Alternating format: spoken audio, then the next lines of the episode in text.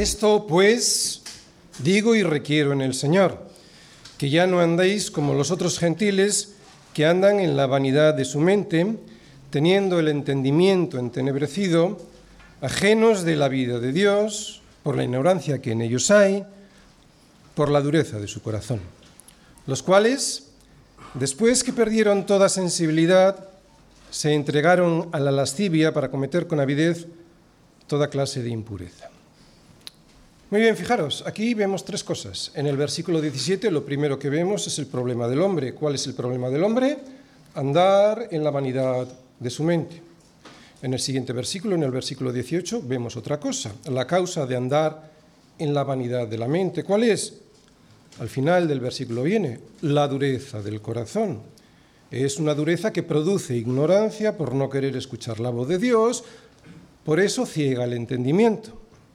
Y la consecuencia de todo esto, pues lo vemos en el versículo 19. La consecuencia de la dureza del corazón es ir perdiendo toda sensibilidad a lo que el hombre sabe que dice Dios, por eso se entrega con avidez a toda clase de inmundicia, de impureza, dice. ¿Cómo andan los gentiles? Así es como Pablo nos dice que no debemos andar. Y así es como andábamos nosotros antes en la vanidad de la mente, sin darnos cuenta, sí, pero con toda la responsabilidad de, no darnos cuenta. ¿Por qué?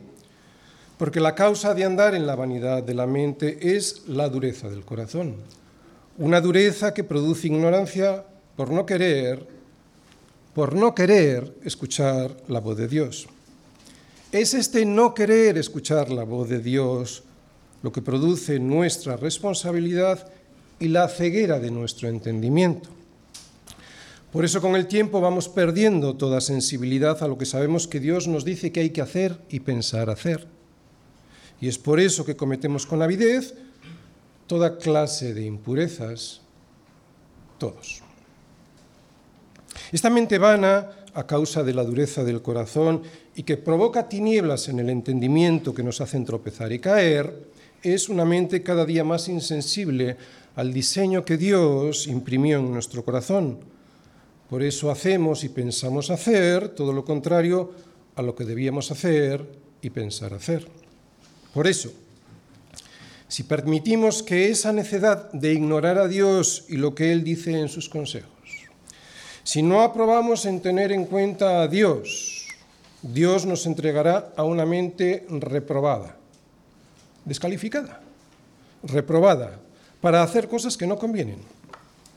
O sea que Dios ya no nos molestará más en nuestra conciencia. Dios nos dejará estar como le hemos dicho reiteradamente que queremos estar, viviendo en la vanidad de la mente. Por eso vemos que, lo que los, por eso vemos que los que desprecian a Dios hacen cosas que no convienen, sencillamente porque desprecian a Dios y sus consejos. Y lo que es peor, no solo las hacen, sino que aplauden a otros. Por eso también se complacen con los que las practican.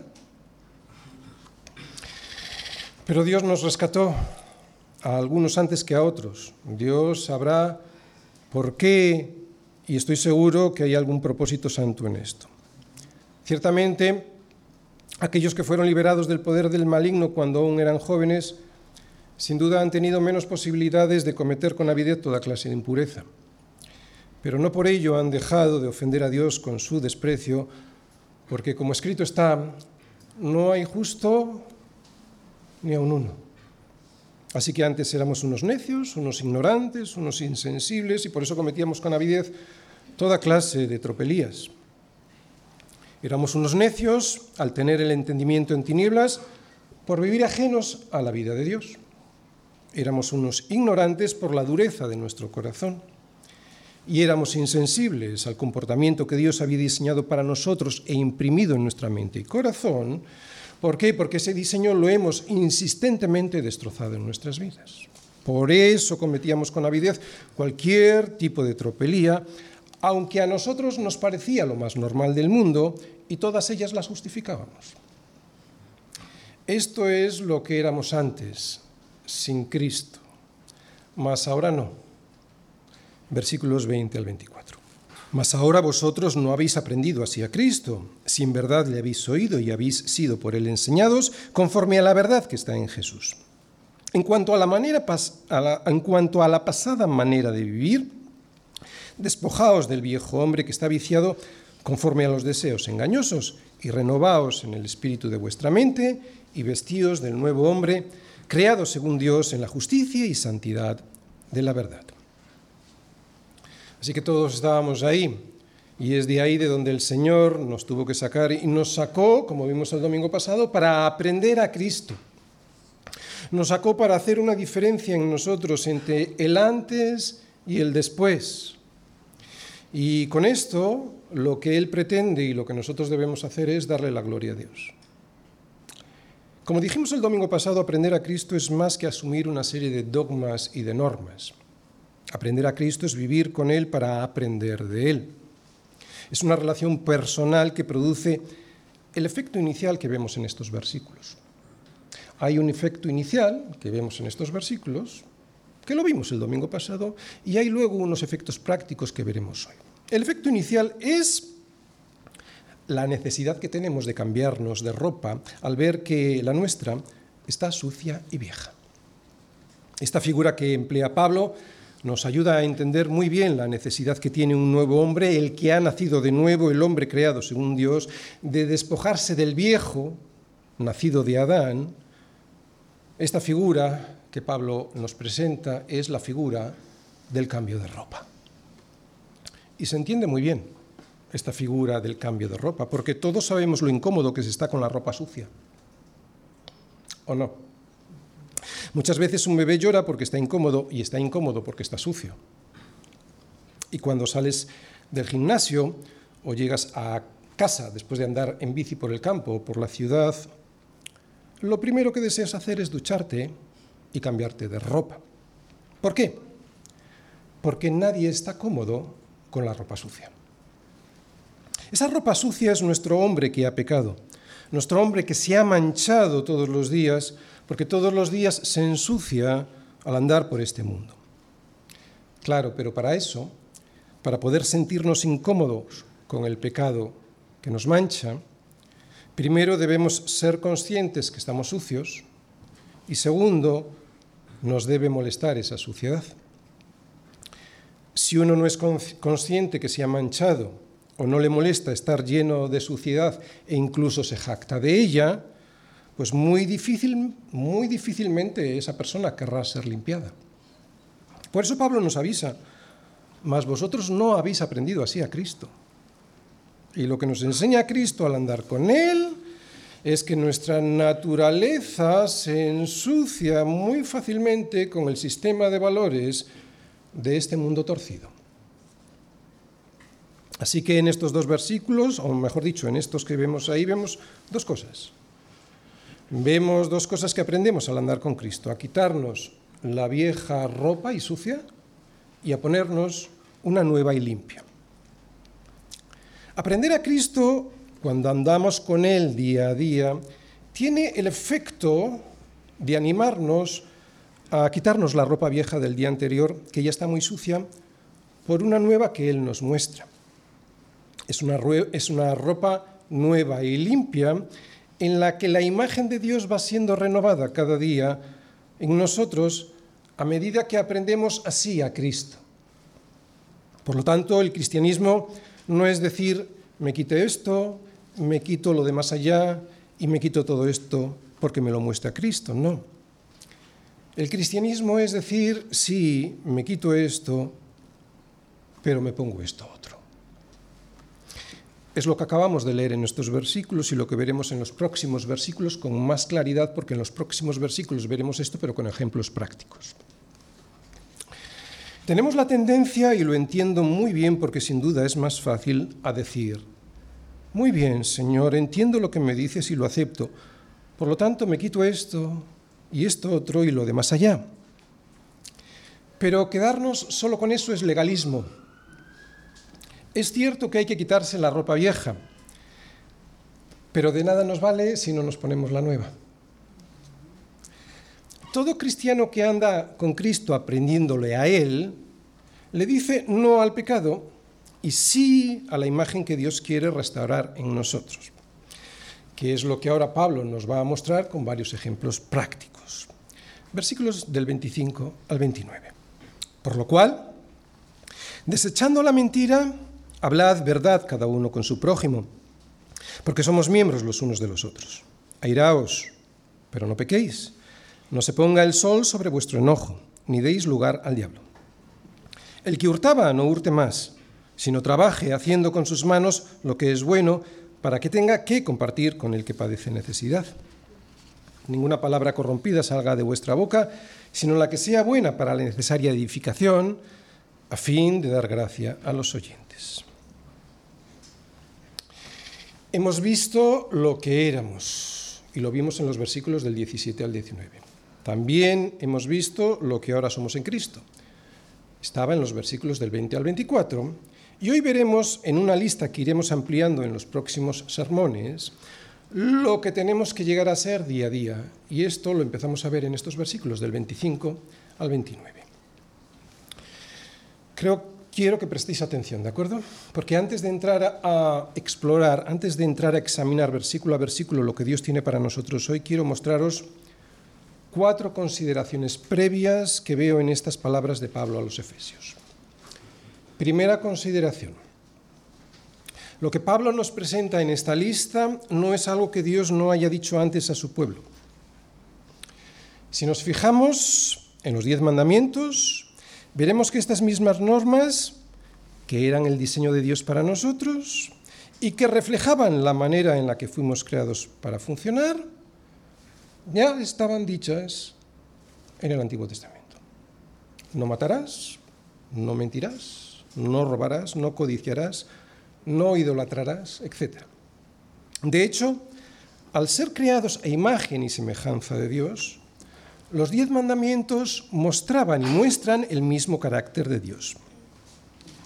Pero había una promesa en el antiguo pacto que vemos en Jeremías 31-33 que dice, daré, daré mi ley en su mente, está hablando Dios, daré mi ley en su mente y la escribiré en su corazón, y yo seré a ellos por Dios, y ellos me serán por pueblo.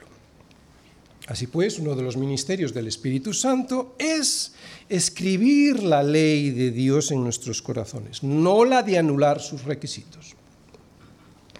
Por lo tanto, la primera consideración es que la ley moral de Dios no está derogada.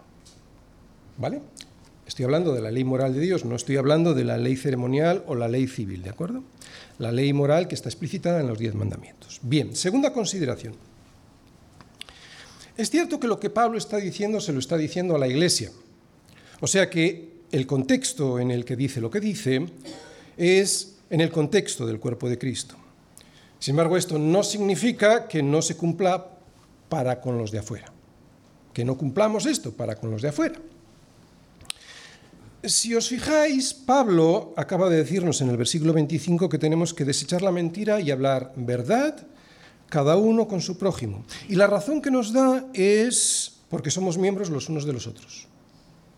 Pero es evidente que lo que está diciendo es que con los primeros que tenemos que comportarnos así es con los miembros de la Iglesia y que si no lo hacemos así con ellos tampoco lo haremos con el resto. En definitiva, lo que nos está diciendo Pablo es que la verdad es la verdad en la iglesia y fuera de ella, que el enojo es enojo en la iglesia y fuera de ella, que el robo es robo dentro de la iglesia y fuera de ella, y que la maledicencia es destructiva tanto en la iglesia como fuera de ella. Es cierto que Pablo se enfoca en la iglesia, desde el inicio de este capítulo 4 le está hablando a la Iglesia y centrándose en ella. Pero también es cierto que no lo está haciendo de una manera distintiva, o sea, no está haciendo una distinción entre el comportamiento que tenemos que tener en la Iglesia y el comportamiento que tenemos que tener fuera. Es el mismo comportamiento. Por lo tanto, segunda consideración, la verdad es verdad en la Iglesia y fuera de ella, etcétera. ¿De acuerdo? No está haciendo una distinción entre lo que tenemos que hacer en la iglesia y fuera. Tercera consideración. Otra cosa que vemos en estos versículos es el amor de Dios y no solo su autoridad. Dios podría decirnos, haz esto y hazlo así y ya está. ¿Por qué? Porque Él no tiene por qué darnos explicaciones sobre sus decretos y sin embargo vemos que sí lo hace. Vemos que no solo nos dice lo que tenemos que hacer, sino que con cariño nos explica los motivos para que podamos entender el porqué de sus consejos. Por ejemplo, no mientas y di la verdad, porque somos miembros los unos de los otros. Que no se ponga el sol sobre tu enojo. ¿Para qué? Pues para que no des lugar al diablo. Deja de robar y ponte a trabajar. ¿Para qué? para que tengas que compartir con el que padece necesidad. No hables destruyendo, sino que tus palabras edifiquen. ¿Para qué? A fin de dar gracia a los oyentes. No hay nada más refrescante y satisfactorio que saber el motivo por el cual hacemos lo que tenemos que hacer. Y al contrario, no hay nada más alienante e insatisfactorio que hacer lo que tenemos que hacer sin el motivo, sin saber el motivo por el cual tenemos que hacerlo. Así que vemos en estos versículos que Dios es bueno. Somos nosotros los rebeldes porque a pesar de decirnos lo que tenemos que hacer y darnos los motivos para ello, seguimos mirando de reojo la voluntad de Dios o directamente le damos la espalda. Así que vemos que su misericordia nos tiene en cuenta porque Él quiere que seamos colaboradores activos y voluntarios de nuestra propia bendición. Por lo tanto, tercera consideración, Dios es bueno. Cuarta que vemos en estos versículos es la siguiente. Si leemos el versículo 25, Pablo dice, por lo cual, y lo he subrayado, ¿verdad? Por lo cual, desechando la mentira, hablad verdad cada uno con su prójimo, porque somos miembros los unos de los otros. He subrayado por lo cual, y lo he hecho porque esto indica que hay algo anterior a esa expresión que es decisivo sobre lo siguiente que nos va a decir. Cuando tú escuchas, soy tu padre, por lo cual, haz lo que te digo, significa que escuchar algo de tu padre debiera ser decisivo sobre tu comportamiento. Cuando tú escuchas, habéis tenido una semana para estudiar la materia, por lo cual, no tenéis excusa para no hacer el examen, significa lo que significa, que no hay excusa porque hemos tenido toda una semana para estudiar. Si esto es así, ¿qué es aquello que dice Pablo antes de los versículos que hoy vamos a ver, que es fundamental y decisivo a la hora de actuar en nuestro caminar cristiano? ¿Cuál es esa razón? Vamos a verlo. Vamos a ir a Efesios 1, versículos del 3 al 14 y lo vamos a recordar. Fijaros, el versículo 3 dice, bendito sea el Dios y Padre de nuestro Señor Jesucristo, que nos bendijo. Vale, ya vemos un motivo. Por lo cual, si nos ha bendecido, por lo cual, actuar como hay que actuar. Bendijo con toda bendición espiritual en los lugares celestiales en Cristo.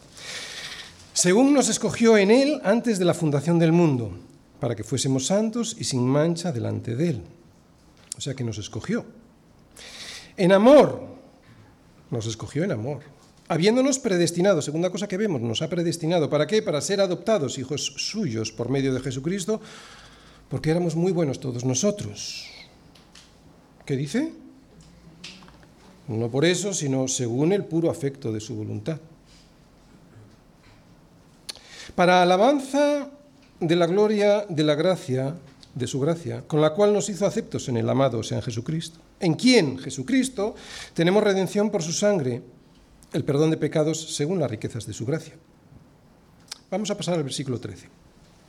En él también vosotros, habiendo oído la palabra de verdad, el Evangelio de vuestra salvación, y habiendo creído en él, fuisteis sellados con el Espíritu Santo de la promesa, que es las arras de nuestra herencia hasta la redención de la posesión adquirida para alabanza de su gloria. O sea, y esta es la cuarta consideración con la que quiero finalizar esta introducción. Que no somos salvos por obras. Dios ya nos salvó desde antes de la fundación del mundo y lo hizo por el puro afecto de su voluntad. Por lo tanto, Lo que yo voy a hacer a partir de ahora no lo voy a hacer para salvarme, sino precisamente porque ya me ha salvado. No voy a hacer lo que Dios me pide para salvarme, sino que lo voy a hacer por amor a aquel que ya me salvó y con el entendimiento de que Él quiere lo mejor para mí. Eso es tener una relación con Dios que le agradece lo que Él ya hizo por gracia, o sea, sin ningún merecimiento, y no simplemente una religión ritual y superficial que busca ser recompensado por su buen comportamiento y ya está. Esto es lo que busca la religión y ahí podemos caer, ser recompensados porque hacemos lo que nos dice Dios. ¿Y quién le dio a él primero para que le fuese recompensado? Otra vez, ¿quién le dio a él primero para que nos fuese recompensado? ¿Quién? ¿Quién le ha dado a Dios algo para que tenga la obligación de responderle? ¿Quién? Si es todo lo contrario. Dios no me dice, no mientas y di la verdad para que seas salvo. De hecho, me dice todo lo contrario. Como ya te salvé, por lo cual, ¿recordáis lo que habíamos subrayado? Por lo cual, ahora no mientas y di la verdad. Dios no me dice que tu ira sea santa y sin enojo para que seas salvo. No. De hecho, me dice justo todo lo contrario. Como ya te salvé, por lo cual, ahora que tu ira sea santa, pero sin enojo. Dios no me dice que ya no robe, sino que ahora trabaje para poder ser salvo. Lo que me dice es justamente todo lo contrario. Como ya te salvé, entonces, por lo cual, ahora trabaje, trabaja y no robes más. Dios no me dice que ya no use palabras corrompidas, sino que las que use edifiquen a la gente para que así pueda ser salvado. No me dice eso. De hecho, me dice justo todo lo contrario. Lo que me dice es, como ya te salvé, entonces, por lo cual, ahora cuando hables, edifica y no destruyas. ¿Recordáis lo que hemos leído en Efesios 1? Si Dios ya me escogió para que fuese suyo, si ya me predestinó para ser parte de su pueblo, de un pueblo sin mancha, si ya he sido aceptado en Cristo por el puro afecto de su voluntad, y si todo esto ya ha sido sellado por el Espíritu Santo para que no me pierda, lo que Dios me dice es, entonces, ya no mientas más. No te enojes más allá del sol. Si no trabajas, ponte a trabajar para bendecir a los demás y deja de destruir a los otros con tus palabras. Todo esto no se puede hacer en la carne, para poder hacerlo como Dios quiere que lo hagamos, hemos de morir a ella. De hecho, sin la conversión es imposible.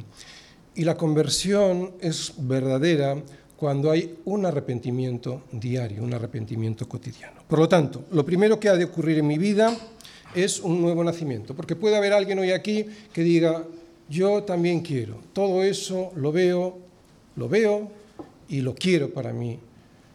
No vas a poder, necesitas morir, y para morir hay que convertirse al Señor Jesucristo. Por lo tanto, lo primero que tiene que ocurrir en mi vida es un nuevo nacimiento y lo segundo que día a día me ponga un vestido nuevo que Dios me da para vestirme y así poder ser cada día más como su Hijo Jesucristo. Las dos cosas. No solo es la conversión, es día a día ponerse, no solo quitarse el vestido, ponerse uno nuevo que Él me da. Es lo que hemos visto en estas tres últimas predicaciones, lo que éramos, ¿recordáis? Unos necios. Lo hemos recordado ahora al inicio, versículos del 17 al 19 lo que soy ahora, un hombre nuevo, creado según Dios, lo vimos el domingo pasado, versículos del 20 al 24, y el sermón que veremos hoy, lo que tenemos que llegar a ser, esto día a día, y lo vamos a ver en los versículos, vamos a iniciar a verlo porque está hasta el final de la carta, en los versículos del 25 al 29. La fe que salva se basa en lo que hizo Jesucristo en la cruz por nosotros, no en lo que nosotros podemos hacer por nosotros mismos, porque nada podemos hacer. Cualquiera que sea humilde se habrá dado cuenta que nada puede hacer por sí mismo. Como he dicho en la primera consideración, una de las funciones del Espíritu Santo es escribir la ley moral de Dios en nuestros corazones para así poder cumplirla, no para abolirla. La ley moral de Dios según Pablo es, recordáis, seguro que sí, un ayo, ¿recordáis? Un ayo que nos lleva a Cristo. Él le dice a los Gálatas que la ley ha sido nuestro ayo para llevarnos a Cristo a fin, y este es el propósito de la ley, un ayo a fin de que fuésemos justificados por la fe. ¿Alguien lo entiende? Es sorprendente, es muy interesante. La ley me lleva delante de Cristo para que sea Él quien me justifique. O sea, que la ley de Dios, cuando comprobamos que es imposible su cumplimiento en nuestra carne, nos lleva como un tutor, nos lleva como un preceptor que nos guía hasta la cruz de Cristo para pedirle perdón y que así nos pueda salvar de lo que a nosotros nos resulta imposible salvarnos. La ley me lleva hasta la cruz de Cristo para ver allí al Señor muriendo por mis ofensas, por mis mentiras, por mis enojos, por mi flojera, por mis robos, por mis palabras destructivas, para que allí yo le pida perdón y escuche lo que tiene que decirme. Otra vez todos los días a los pies de la cruz de Cristo. ¿Para qué? Para pedirle perdón y para escuchar lo que tiene que decirme. ¿Qué tiene que decirme? Pues lo mismo que le dijo a la mujer sorprendida en adulterio. Entonces Jesús le dijo, ni yo te condeno, vete, vete y no peques más lo que tenemos que llegar a ser. Hay un antes y un después en nuestra vida. Efesios 4, versículos del 25 al 29. Pablo en estos versículos compara y contrasta la ropa vieja con la nueva. Por eso el esquema de hoy va a ser el siguiente. Hoy vamos a ver un contraste entre, primera parte, entre la mentira y la verdad, versículo 25, entre el enojo y la ira santa, versículos 26 y 27, entre el robo y el trabajo, versículo 28, y entre la palabra que destruye y la que edifica, versículo 29. Primera parte, la diferencia entre la mentira y la verdad. Versículo 25, por lo cual, desechando la mentira, Hablad verdad cada uno con su prójimo, porque somos miembros los unos de los otros. La mujer sorprendida en adulterio, agradecida por ser salvada del, apedreamiento, salió de la presencia de Jesús y seguramente no volvió a pecar jamás con el adulterio. ¿Quieres ser agradecido a Dios por haberte salvado? Entonces ya no mientas más. Es lo que nos dice Pablo con este por lo cual. Otra vez, quieres ser agradecido, porque aquí está la clave en el agradecimiento, para poder cumplir la ley moral de Dios. ¿Quieres ser agradecido? Otra vez, aquí está la clave. ¿Quieres ser otra vez? Porque es muy importante. Hay alguien que está, cae, que, cae que te cae. Sea agradecido. ¿Cómo puedes ser agradecido? Vete a la cruz de Cristo, mira allí, y después de ver lo que hizo por ti, agradece. ¿Cómo? Entonces ya no mientas más. Es lo que nos dice Pablo con este por lo cual. Por todo lo que ya hizo Cristo por ti, cuando recuerdas lo que Él ya hizo por ti en la cruz, es por lo que ya no mientes más. Es por lo que Dios es y por lo que hizo, por lo que yo no debo mentir más. No porque sea una norma obligatoria, de obligado cumplimiento. Es por agradecimiento. Si no sería legalismo. Y además es imposible. Ese amor es el que nos impulsa. Ese es el poder del amor de Dios sobre sus hijos que hace que dejemos de hacer aquello que no hay que hacer y que sabemos que no es bueno hacer. Porque sin ese amor no hay manera.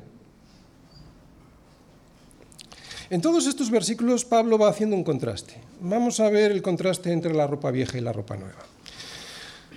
La ropa vieja. Mirad, a veces eh, uno va por la calle y ve a alguien sin peinar, mal arreglado y con la ropa sucia y mal planchada. Y se pregunta, ¿por qué no se asean un poco antes de salir? Si no es tan difícil. No cuesta tanto. ¿Sabes por qué no lo hacen?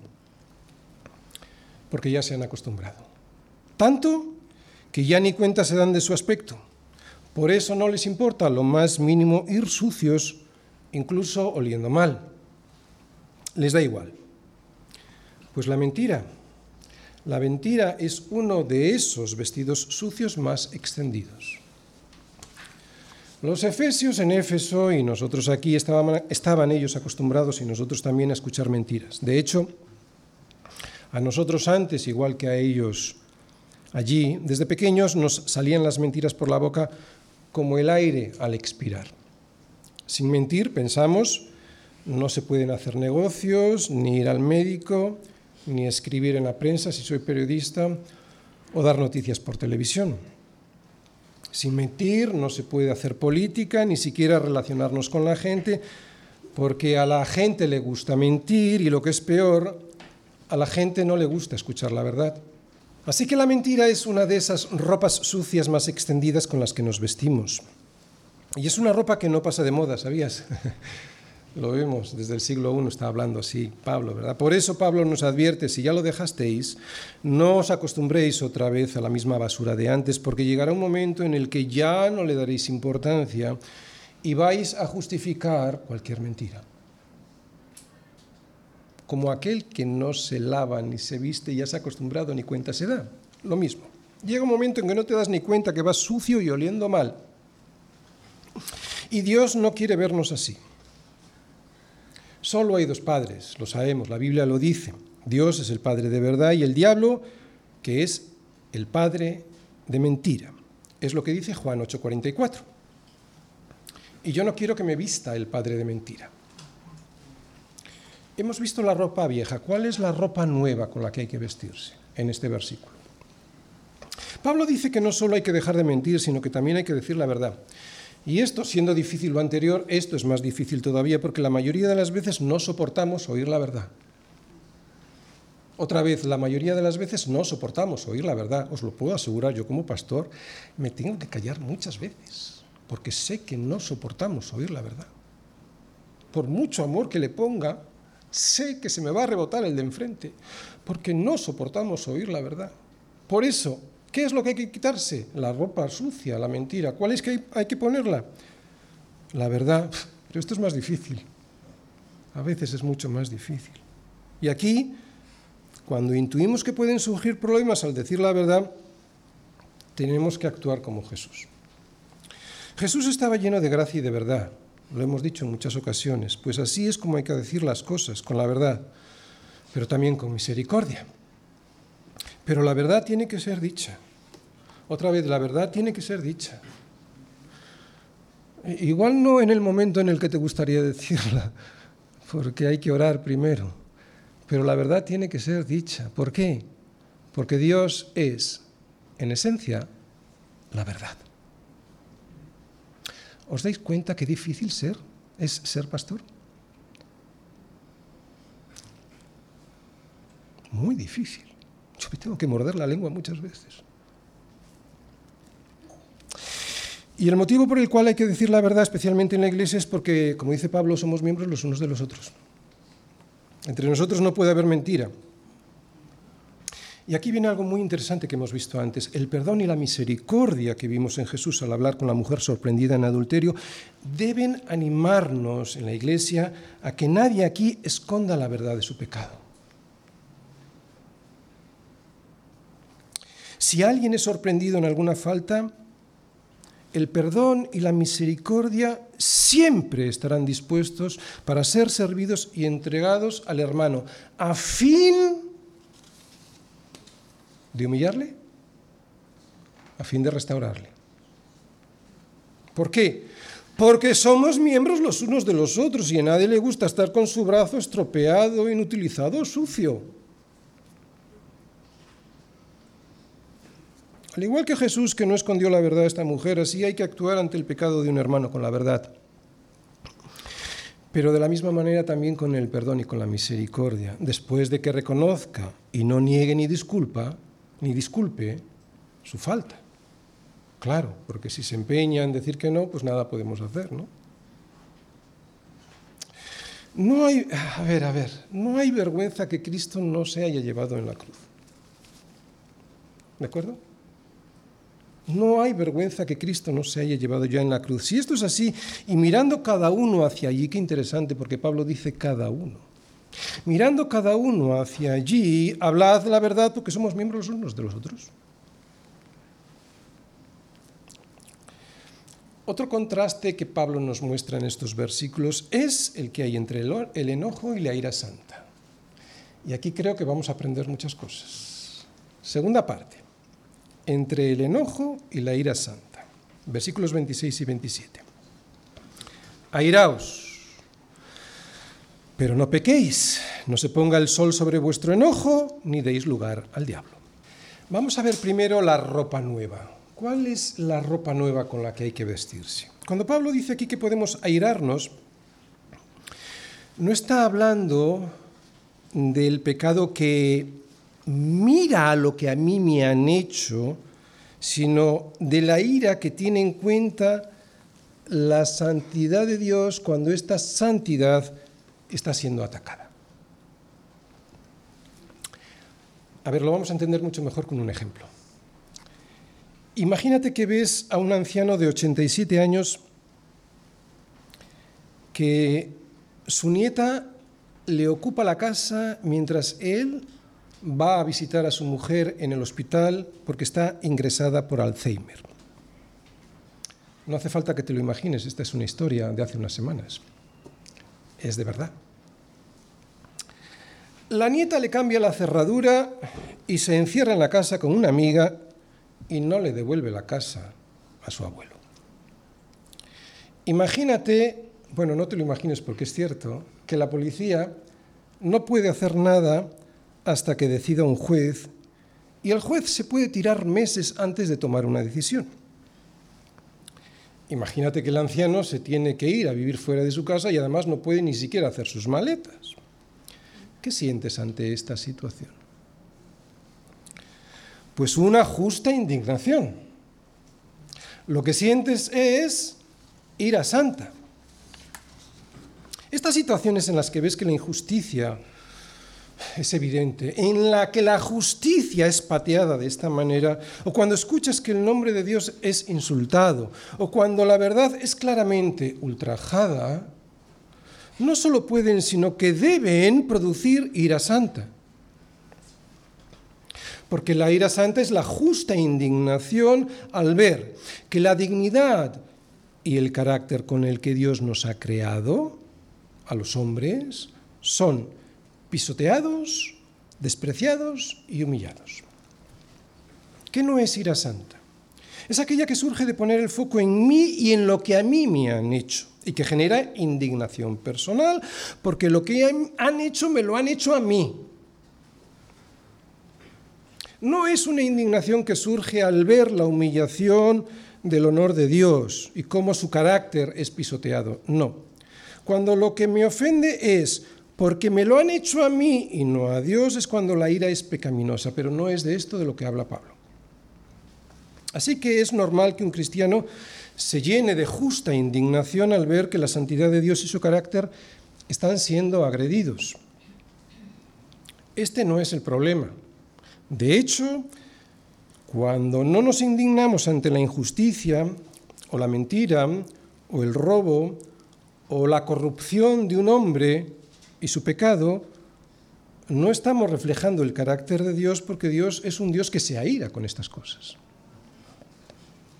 Por eso no solo es normal que el cristiano se aire, es que además Pablo lo da como una orden. Airaos. Airaos. Pero no pequéis. Así que aquí hay un problema con la ira santa, ¿verdad? ¿Cuál es ese problema? Pues podemos seguir leyendo el versículo para saberlo. No se ponga el sol sobre vuestro enojo ni deis lugar al diablo. Y aquí está la ropa vieja que hay que de la que hay que desprenderse. ¿La vemos? Esta es la ropa vieja. El problema de la ira santa es que puede llegar un momento en el que se convierta en pecado. Y entonces ese pecado dé lugar al diablo. Pero ¿cómo se puede convertir la ira santa en pecado? Pues cuando después de un tiempo de estar dándole vueltas al asunto que me ha producido una justa indignación, esa ira que era santa se llegue a convertir en enojo y en sed de venganza. Por eso Pablo dice que no se ponga el sol sobre vuestro enojo. ¿Para qué? Para que no deis lugar al diablo. Es muy fácil que lo que surgió como una justa indignación con el paso del tiempo y además con el poco tiempo, porque somos pecadores, se convierta, se transforme esa justa indignación en enojo, en ira, en resentimiento, en odio, en sed de venganza. Si esto ocurre, lo que dejamos es al diablo, pues, un espacio, un espacio abierto en nuestro corazón para que Él se instale allí y comience a destruirnos, a nosotros y a los demás. Claro que en el caso que os puse antes del anciano, pues es difícil que la venganza se instale en mi corazón. ¿Por qué? Porque estoy lejos de esa situación y además, pues enseguida se me va a olvidar esa nieta que le quitó la casa, ¿verdad? Pero en casos más cercanos sí que es posible y es muy habitual, especialmente entre los esposos, entre los hermanos de la iglesia, entre los amigos. Por eso Pablo y en el caso en el que la ira que surge de mi corazón sea justa, otra vez, por eso Pablo, y en el caso en el que la ira, perdón, eh, en el que la ira, sí, que surge de mi corazón sea justa, me dice, mira, arregla el asunto. No dejes que pase al día siguiente sin que lo hayas tratado con quien lo tengas que tratar. No dejes que llegue a ponerse el sol, esto lo que significa es que pase al día siguiente, no dejes que llegue a ponerse el sol sobre tu enojo, porque si amanece el día y no has tratado ese asunto, puede que ese asunto, ese problema esté tan crecido que ya eh, no tenga solución. Y en la iglesia es igual. Si ves algo injusto y que puede ofenderle a Dios y su carácter, no dejes que pase el tiempo sin arreglarlo. ¿Por qué? Porque lo que estás haciendo es abrirle un espacio a tu corazón para que se instale el diablo allí y empiece a decirte, ¿ves? No es un buen hermano. Ya lo ves. No es un buen pastor. Predica muy bien, pero no practica lo, que predica. Fíjate en esa hermana que bien canta, sí, pero cuando entras en la iglesia ni te saluda. Pues díselo. Díselo. No dejes que se ponga el sol sobre tu enojo, porque además, igual, el que está equivocado eres tú. ¿Y sabes quién se perjudica más con todo esto? Es cierto que toda la iglesia, porque todos somos miembros los unos de los otros, pero quien más se va a perjudicar sobre todo vas a ser tú y tu familia. Así que quítate esa ropa vieja cuanto antes porque un cristiano resentido es una presa muy, una presa, una presa muy fácil y muy apetecible para el diablo. No seas una presa para Satanás y que te, que te utilice para destruir la comunión en la iglesia. Y el siguiente contraste es tercera parte, entre el robo y el trabajo. Versículo 28. El que hurtaba, no hurte más, sino trabaje, haciendo con sus manos lo que es bueno, para que tenga que compartir con el que padece necesidad. Aquí la ropa vieja ¿Cuál es? La ropa vieja de la, de la cual nos tenemos que desprender es no hurtar más.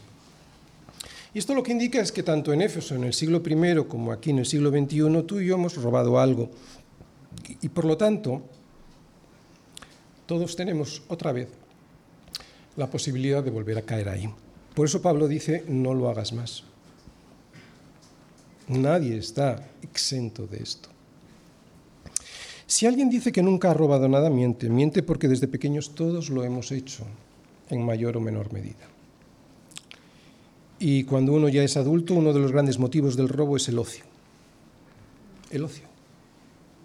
Por eso dice que trabajes. El ocio. Cuando uno está ocioso tiene más posibilidades de hacer todo tipo de, iniquidades, incluida el robo. Por eso no es verdad que roban más los que más necesidades económicas tienen. Hemos visto en prensa a políticos y a famosos robando en un supermercado o a grandes financieros o gestores de la cosa pública estafando a manos llenas. Así que la necesidad no es un factor determinante para robar más o menos. El pecado está en el hombre y cuanta más ociosidad tenga, más posibilidades hay de que caiga en el mal.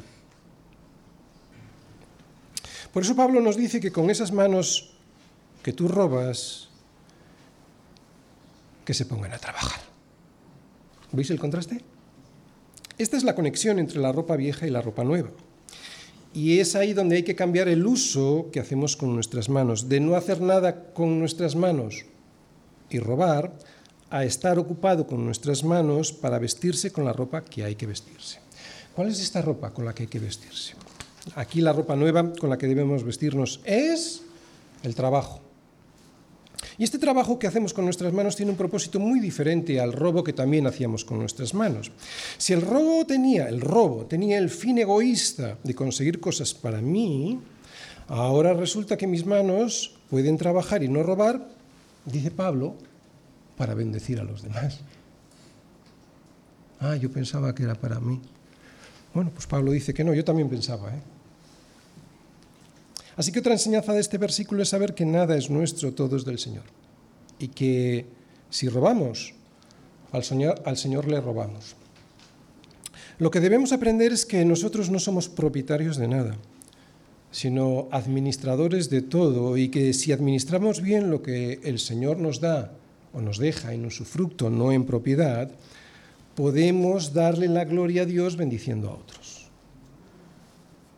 Esta es la motivación que Pablo nos da para trabajar.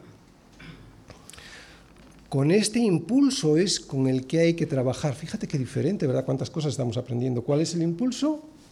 Bendecir a otros. Primero a mi casa, a mi esposa, a mis hijos. Es evidente que no los voy a dejar padecer necesidad, pero también a los demás, a mi iglesia, a mi comunidad. Pablo dice pues que la ropa que tengo que quitarme es el egoísmo de robar para mí y que la que tengo que ponerme es el trabajo para bendecir a los demás. Y quiero hilar un poquito más fino todavía porque si alguien trabaja para conseguir un mejor coche, una mejor casa o unas mejores vacaciones, si esta es la motivación, atención, no estoy diciendo que no se deba hacer, Estoy diciendo que si esta es la motivación, voy a trabajar más para conseguir algo mejor, lo que está haciendo con sus manos es robarle a Dios, porque el motivo que Él nos da para trabajar no es ese. No es bendecirme a mí, es bendecir a los demás, es pensar en los otros antes que en mí. Qué difícil. No es fácil, ¿verdad? Hay que ser muy valiente. Hay que ser muy valiente, muy valiente para seguir a Cristo, porque los cobardes serán los primeros en ser echados al lago que arde con fuego y azufre, que es la muerte segunda. Los primeros que van a ser echados en el infierno son los cobardes. Pero si reconoces tu necesidad y tu pecado, Cristo siempre estará a tu lado para sostenerte con valentía. ¿De acuerdo? Y el último contraste que hoy vamos a ver es, cuarta parte, entre la maledicencia y las buenas palabras. Versículo 29. Ninguna palabra corrompida salga de vuestra boca, sino la que sea buena para la necesaria edificación, a fin de dar gracia a los oyentes. Vamos a ver la ropa vieja de la que hay que desprenderse. Dice la palabra corrompida. Y esto literalmente significa una palabra que está podrida, de tal manera que no puede ser usada sin que provoque algún mal. Por lo tanto, una palabra corrompida es una que está putrefacta, es una palabra podrida y de tan mala calidad que es mejor no usarla para no hacernos daño a nosotros ni a los demás. Por lo tanto, no se está refiriendo tanto a palabras malsonantes como a palabras que con su intención destrozan al de enfrente, ¿lo entiendes? Puede ser una palabra que no suene mal, no es tanto eso, sino es una palabra que con su intención destroza al de enfrente. Debemos pues abstenernos de las palabras que envenenan y todos las decimos. Pero no siendo fácil esto, más difícil es vestirse bien. ¿Cuál es el vestido, la nueva ropa con la que hay que vestirse? Con las palabras que edifican a las personas, dice Pablo. Si yo usara siempre estas palabras, sería cada día más como Cristo. Y hablar como Jesús, pues tiene un propósito. Dice ahí, transmitir la gracia de Dios a los demás. Por eso dice Pablo, a fin, ¿cuál es el fin de hablar estas palabras que edifican? ¿Cuál es el fin? Es dar gracia a los demás, a los oyentes. A ver, si pudiésemos hablar así siempre, otra vez, si pudiésemos hablar así siempre, seríamos los mejores testigos de Cristo sobre la tierra, los mejores testigos de la gracia del Señor. Fíjate, no necesitas mucho conocimiento teológico para transmitir la gracia de Dios a los demás. Con que en tu entorno hables palabras que edifiquen y no destruyan, ya estás entregando la gracia de Dios a los oyentes. Termino. Creo que hemos visto que hay mucha ropa vieja y sucia que hay que tirar, que tenemos que despojarnos de ella día a día, y mucha limpia y nueva que nos tenemos que poner. Pero como ya he dicho, no para poder ser salvos, sino porque ya lo fuimos. Este debe ser el motivo por el que tenemos que llegar a ser lo que tenemos que ser, nunca el fin. El fin no somos nosotros, sino Dios y su gloria. Debemos parecernos a Cristo, por eso vienes aquí hoy. Por eso todos los domingos tenemos que escuchar, porque todos los domingos nos manchamos. Lo mismo que todos los días te cambias de ropa. ¿De acuerdo? ¿Se dan cuenta las personas que nos rodean que somos cristianos o nos ven como se ven a sí mismos ellos? ¿Nos vestimos todas las mañanas con las ropas nuevas que el Señor nos ha entregado? Nos olvidamos y salimos a la calle con la vieja y sucia que apesta porque está podrida. No quiero decir nada más porque creo que es suficiente para reflexionar, ¿verdad?